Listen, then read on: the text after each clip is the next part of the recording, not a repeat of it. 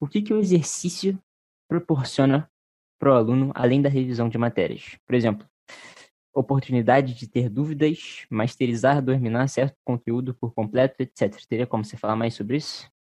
Com certeza. Você já falou quase tudo. Quer dizer, não sei se quase tudo. Você, você talvez tenha esquecido do mais importante. O mais importante do exercício.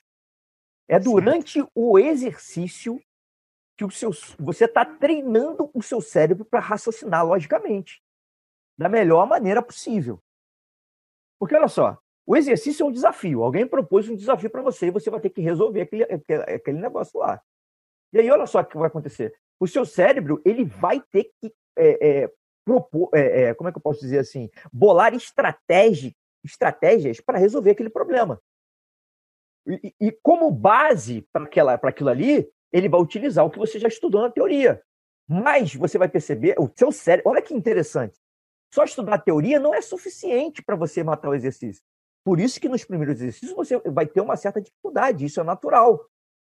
Por que, que você tem essa dificuldade? É justamente o seu cérebro tentando se adaptar ao novo cenário. Então, fazer exercício ao exercício é, é justamente onde você está aumentando mais o seu QI, digamos assim.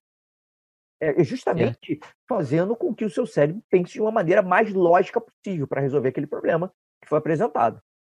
Agora, logicamente, os efeitos colaterais disso aí são o quê? É você revisar a matéria, é você é, voltar inconscientemente à teoria, é você. E onde está tendo dificuldade, né?